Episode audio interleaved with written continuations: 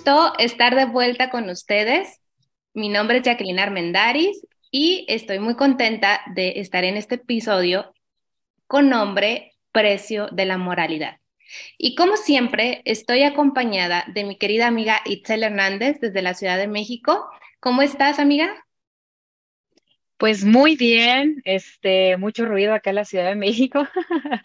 Eh, no sé, digo, estaría muy padre que la gente que nos escucha nos diga en qué estado de la República están, porque luego nos han escuchado de varios países, hemos estado viendo ahí las métricas eh, de Estados Unidos, Argentina, Colombia, eh, de varios países, que luego a veces sale Israel, o sea, como un porcentaje muy, muy pequeñito de, de, países muy exóticos, pero estaría muy padre que se reporten en las redes sociales, principalmente en el Instagram de la neta financiera y que nos digan desde dónde nos escuchan.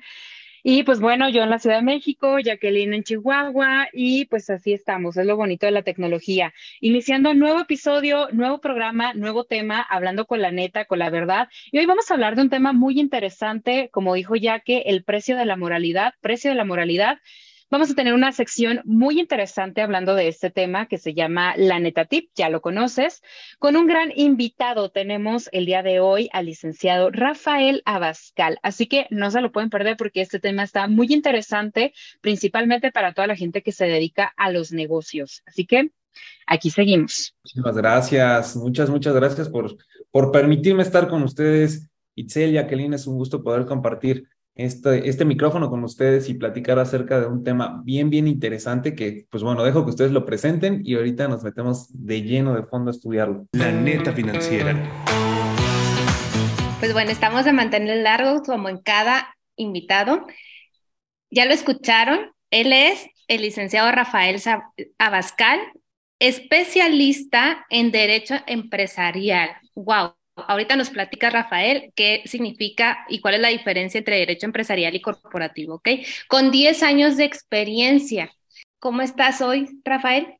Muy bien, muchísimas gracias, Jacqueline. Pues encantado de poder compartir con ustedes, de platicar estos temas tan interesantes, poder pues compartir un poquito de la experiencia que tenemos en esta área en particular. Y pues desde luego eh, responder todas las dudas que vayan surgiendo al respecto, porque es un tema muy, muy del día de hoy que está como muy en boga de, más cuando estamos ante la presencia de las redes sociales, hay tanta comunicación.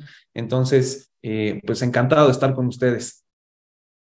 Nosotras encantadas de tenerte aquí en el programa, en este podcast en donde hablamos de la verdad. Híjole, y sí, efectivamente este tema hoy en día, pues eh, sí, se puede decir que está de moda, pero también es un tema muy importante al momento de cuidar nuestras finanzas nuestras finanzas personales, pero también las finanzas de nuestra empresa, de nuestro proyecto y también de nuestras relaciones sociales. Pero primero, Rafael, a ver, ¿qué es la moral? ¿No? Porque a veces no, no identificamos entre los valores la moral y a qué nos referimos con ponerle precio a nuestra moralidad. Excelente, excelente. Sí, bien. La moral como tal es un término acuñado más bien por ramas filosóficas, no tanto cuestiones legales no existe o, no tenemos un dispositivo jurídico, un ordenamiento que nos hable de ello de manera formal como tal. Sin embargo, para entenderlo, eh, la moral son, de fondo son, son normas pero que a diferencia que en el derecho son personalísimas, son normas que nosotros nos imponemos a nosotros mismos y las definimos y delimitamos de acuerdo a nuestras creencias, a nuestro contexto social, a nuestra familia. Son normas que nos indican si lo que hacemos es bueno o es malo. En general, eso es, es la, la moral, insisto, tiene que ver y no podemos dejarlo de lado. Si bien es cierto, como les decía en un principio, acuñe enteramente a la persona, también no podemos decir que la persona es un ente individual y solito, aislado en el universo. Tiene que ver mucho con su contexto familiar, del, núcleo de la familia, insisto, y además de la sociedad per se. Lo digo porque no es lo mismo lo que sucede aquí en México que a lo mejor lo que vivimos en los países de Oriente, donde cambia radicalmente la moral. Ahora, es un tema bien complejo por esto último, determinar qué es algo bueno, qué es algo malo, ¿no? determinar la bondad o la maldad pues es harina ya de otro costal, ¿no? Aquí en el derecho propiamente eh, es, es donde podemos hacer esta como analogía. La moralidad la acuña la sociedad y las personas Y el derecho lo que viene a hacer, o las leyes, delimitan este actuar del individuo, poniendo como estas directrices que consideran los legisladores como lo que es bueno para la mayoría. Qué interesante, Rafael, y qué complicado también definir qué es bueno, qué es malo, ¿no? Ah, para ojos de, de todos. Em, mi, la siguiente pregunta va enfocado a, qué tipos de daños morales, si se puede eh, especificar, existen o qué tipos de daños hacia la moral existen. Sí, buenísimo, muchas gracias, este, Jacqueline. Y justo eh, permíteme que retome la pregunta anterior porque ya no respondí a alguna cuestión que nos dijo Itzel acerca del precio de la moralidad. Como tal, es un criterio que se ha acuñado en jerga popular, ¿no? Insisto, son cuestiones que no tenemos en la ley, que es donde yo soy experto, pero me parece que se refiere a actos que las personas em, realizan y que están supeditadas a un coste. Es decir, que tenemos unos estándares nosotros establecidos de moral y que los podemos nosotros superar a través de un pago. Eso se puede referir por un lado. Otro tipo de criterio cuando hablamos del precio en la moralidad es el pago que se debe de hacer cuando transgredes la moral de una persona. y eso da justamente causa a lo que nos platicas por otro lado, Jacqueline, ¿qué es o qué debemos entender como tal por el daño moral?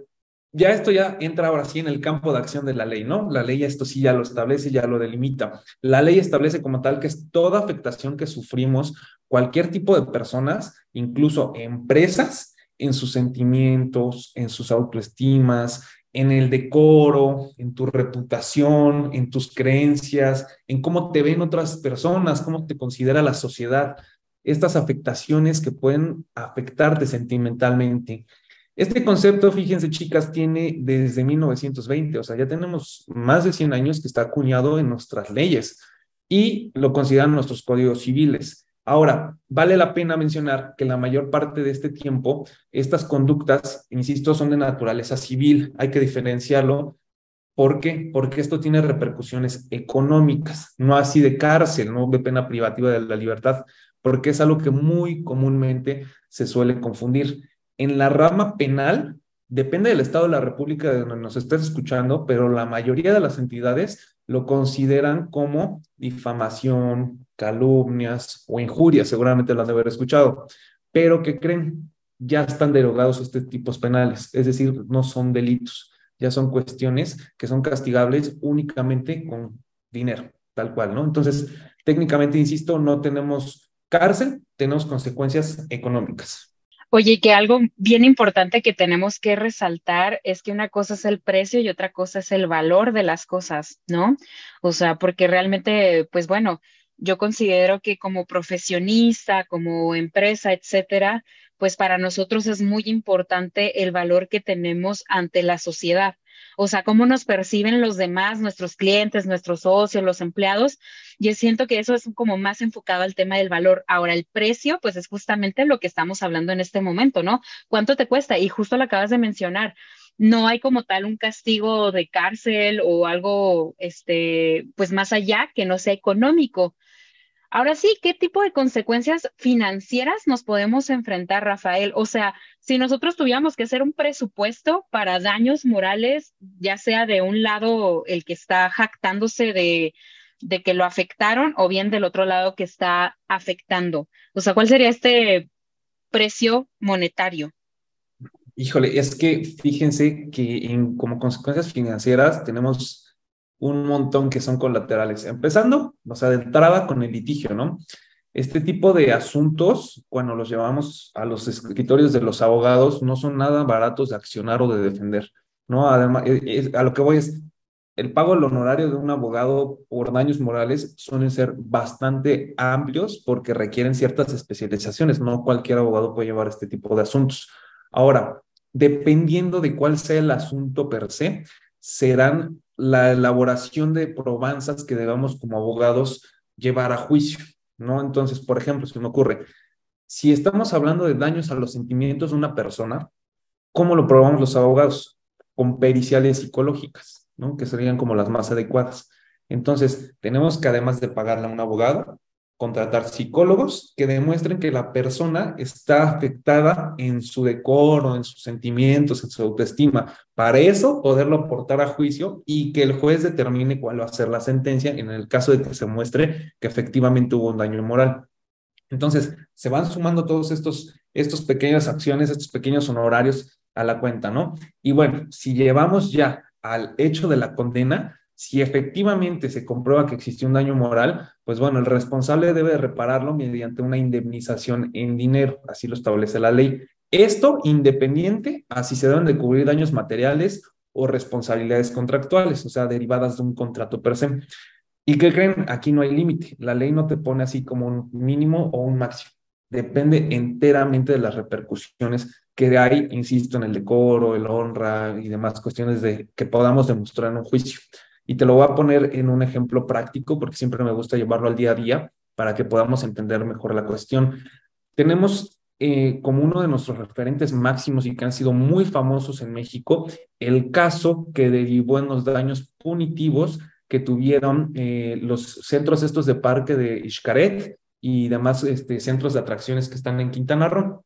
En su, en su momento hubo un, una denuncia porque fue denuncia originalmente de naturaleza penal y que después terminó en cuestiones civiles, eh, por un chico que desgraciadamente falleció en un tobogán, ¿no? En uno de los toboganes, ahí se atoró y bueno, muy, muy desagradable y desafortunada la situación.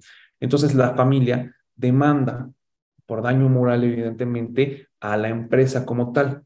La empresa tuvo que considerar dentro del juicio que este chico tenía un futuro prominente, que tenía una muy buena escuela, que tenía un muy buen eh, promedio académico, que jugaba deportes y demás cuestiones. Entonces, el juez tuvo que valorar todo eso.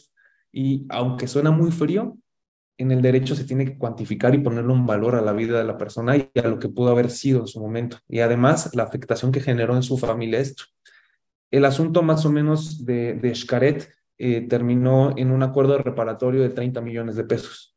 Entonces, insisto, son cuestiones que dependen mucho del juicio, de todos los honorarios y además de qué es lo que se está tratando. Hablábamos de inicio, pueden ser desde sentimientos hasta la vida per se de una persona.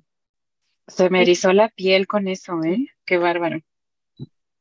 Es un tema muy delicado y a la vez, em, pues muy, muy profundo para todas las partes, ¿no? O sea, el, esta sensibilidad o esta facilidad también podríamos decir de mm, también de las redes sociales el día de hoy que todo es tan fácil el pues el poder deshacer o destruir la carrera de, una persona a través de, esta, de estas vías sin pensar en las consecuencias. Y bueno, también en el tema desafortunado de este accidente, ponerle precio a la vida de una persona, pues es algo sumamente doloroso pero pues se tiene que hacer también, entiendo que se tiene que hacer para que las empresas se hagan responsables también de pues de, de todo el protocolo de las medidas de seguridad y todo lo que conlleva, ¿no? Porque al final pues son almas que vamos a, a, disfrutar y pues no queremos que, digo, lo que menos pensamos es que vaya a terminar de esta manera. Entonces... Oye, Jacqueline, fíjate, perdón que te interrumpa, eh, va muy de la mano de lo que nos comentaba anteriormente Itzel.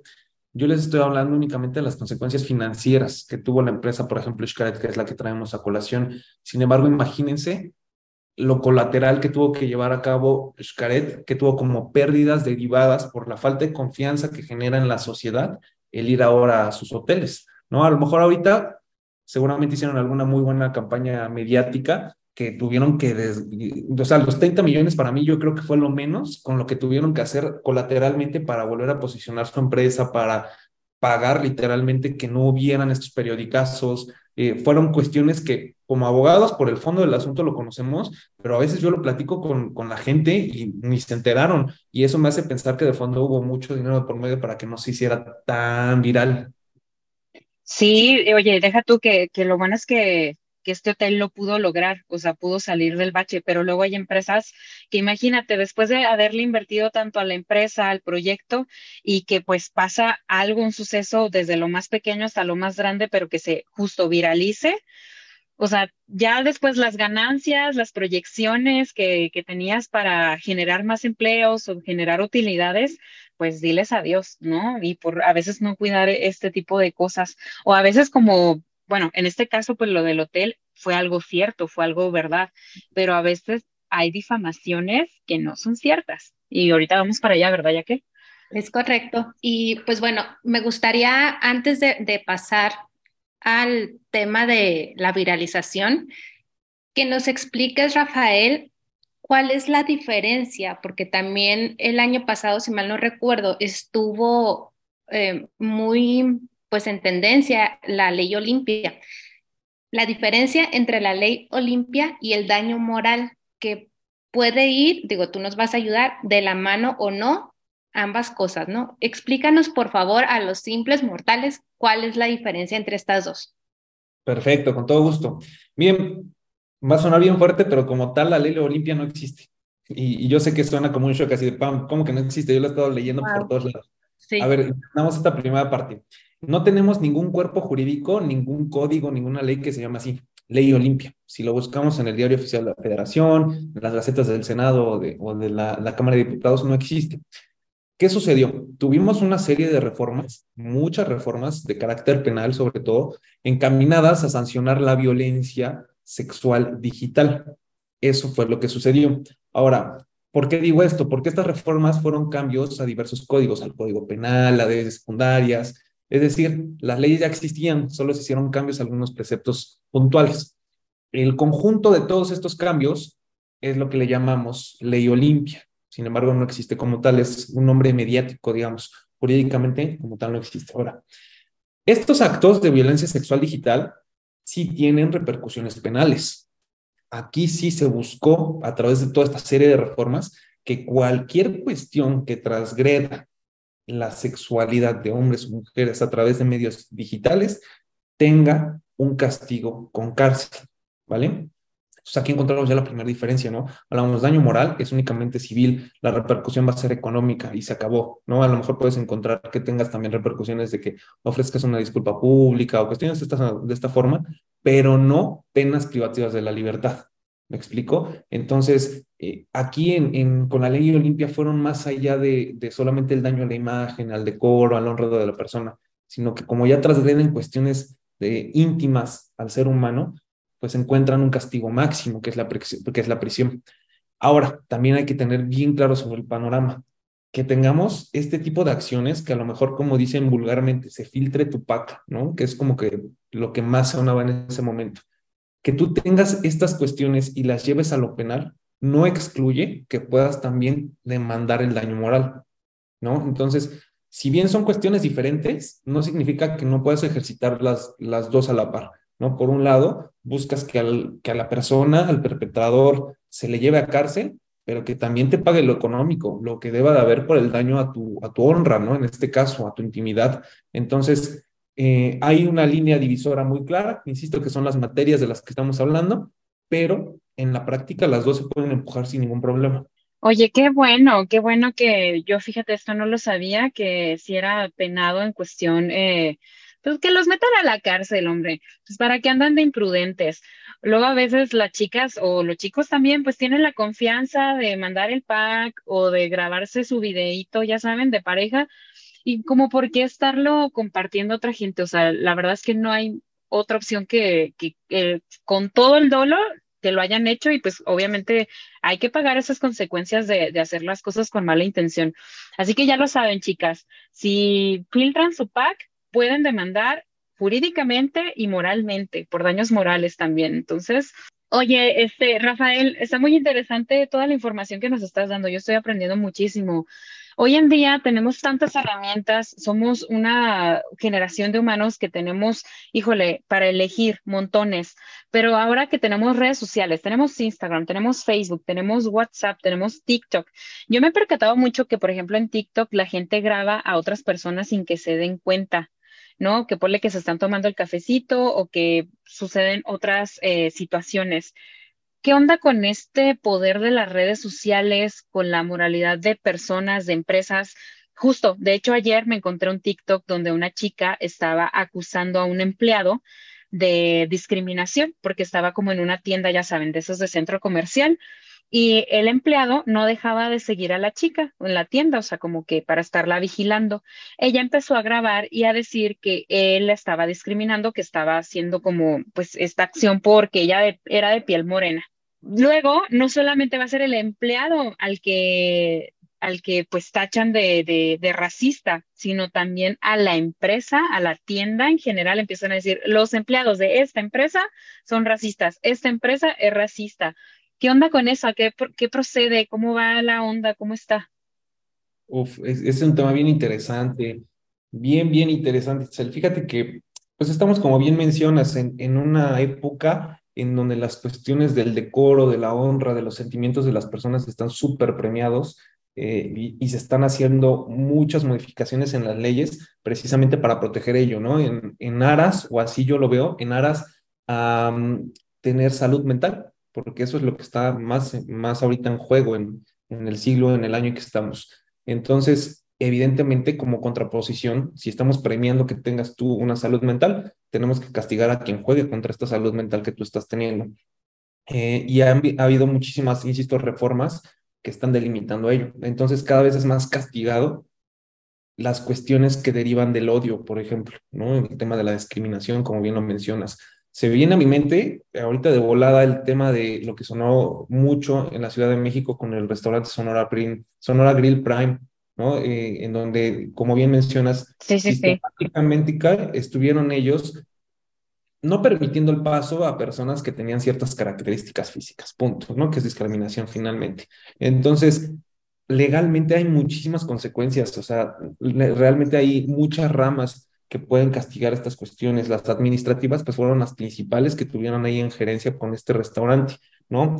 Pero pues podemos tener tantas como materias en, el derecho. Hay responsabilidades, por ejemplo, de naturaleza laboral, ¿no? El, hecho de que los trabajadores se sientan acosados, se sientan eh, molestados en, sus, en su intimidad, en su trabajo, en su eh, desempeño dentro de su labor, te puede causar que lo tengan por despedir injustificadamente y tengas que indemnizarlos, ¿no? Entonces ahí es una muy, muy importante. Con tus clientes, pues, como bien mencionas, el tema de la discriminación, te pueden venir sanciones de los órganos gubernamentales que buscan esta cuestión, la no discriminación.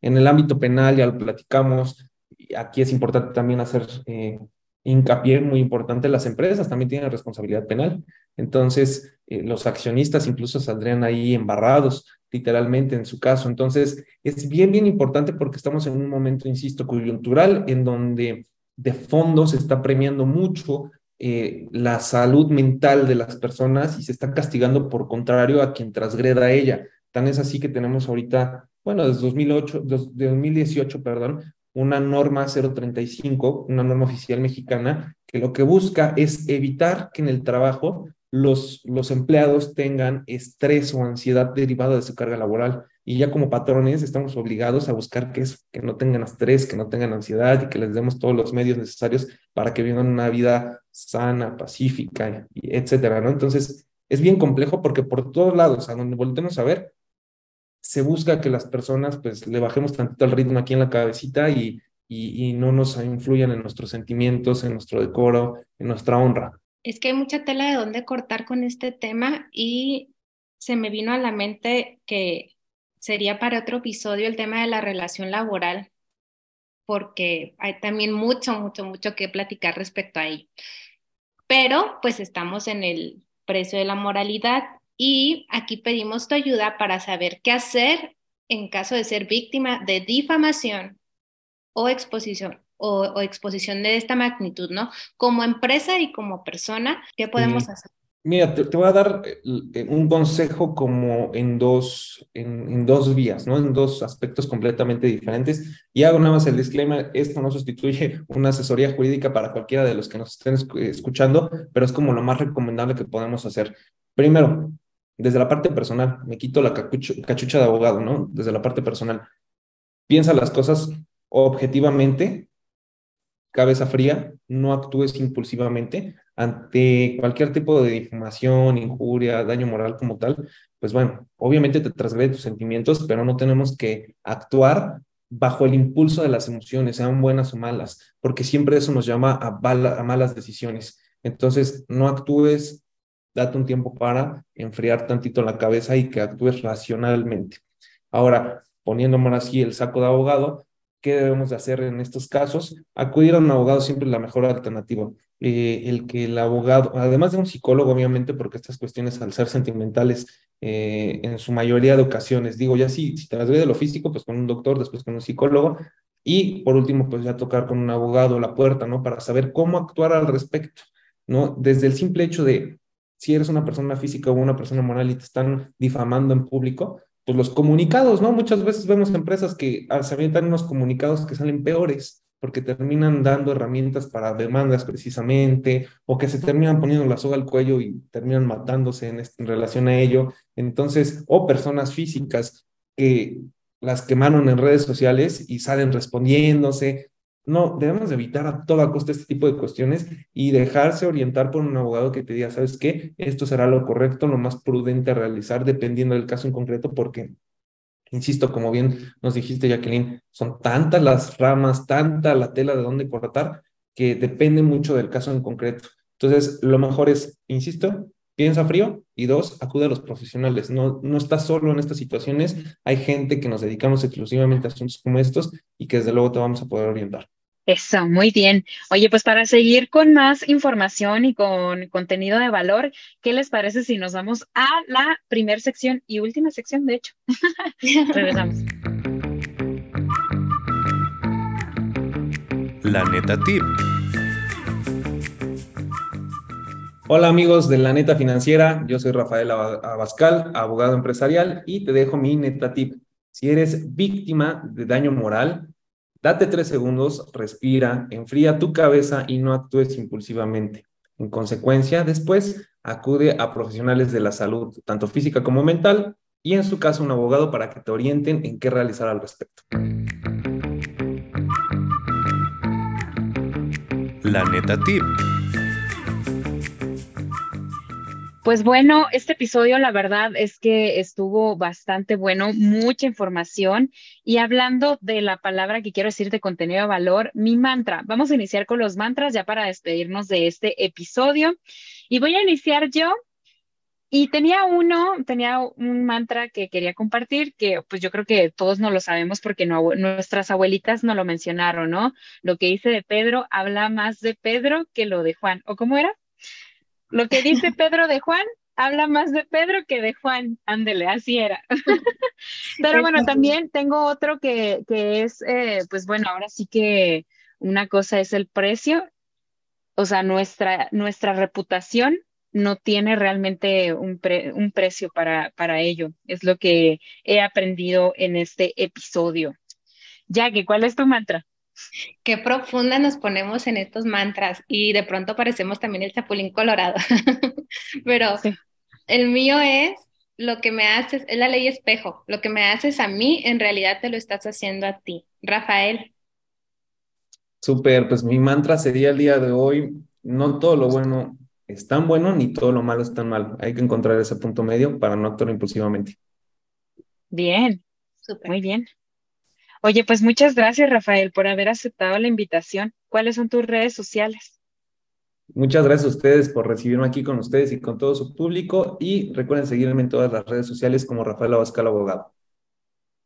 Vientos. ¿Cuáles son tus redes sociales? ¿Tienes este, Instagram, Facebook? Sí, técnicamente de, todo. Facebook, Instagram, TikTok, eh, todo, YouTube, donde gusten. Perfecto, perfecto, pues muy bien. Ya, lo escuchamos, Rafael Abascal, ¿verdad? O licenciado Rafael Abascal, ¿así te encontramos? Me encuentran como Rafael Abascal, abogado. Ah, excelente. Pues fue un placer compartir micrófonos contigo, Rafael. Muchas gracias por aceptar la invitación. Amiga Itzel, muchas gracias por compartir otra vez micrófono a distancia con mucho cariño desde acá, desde Chihuahua.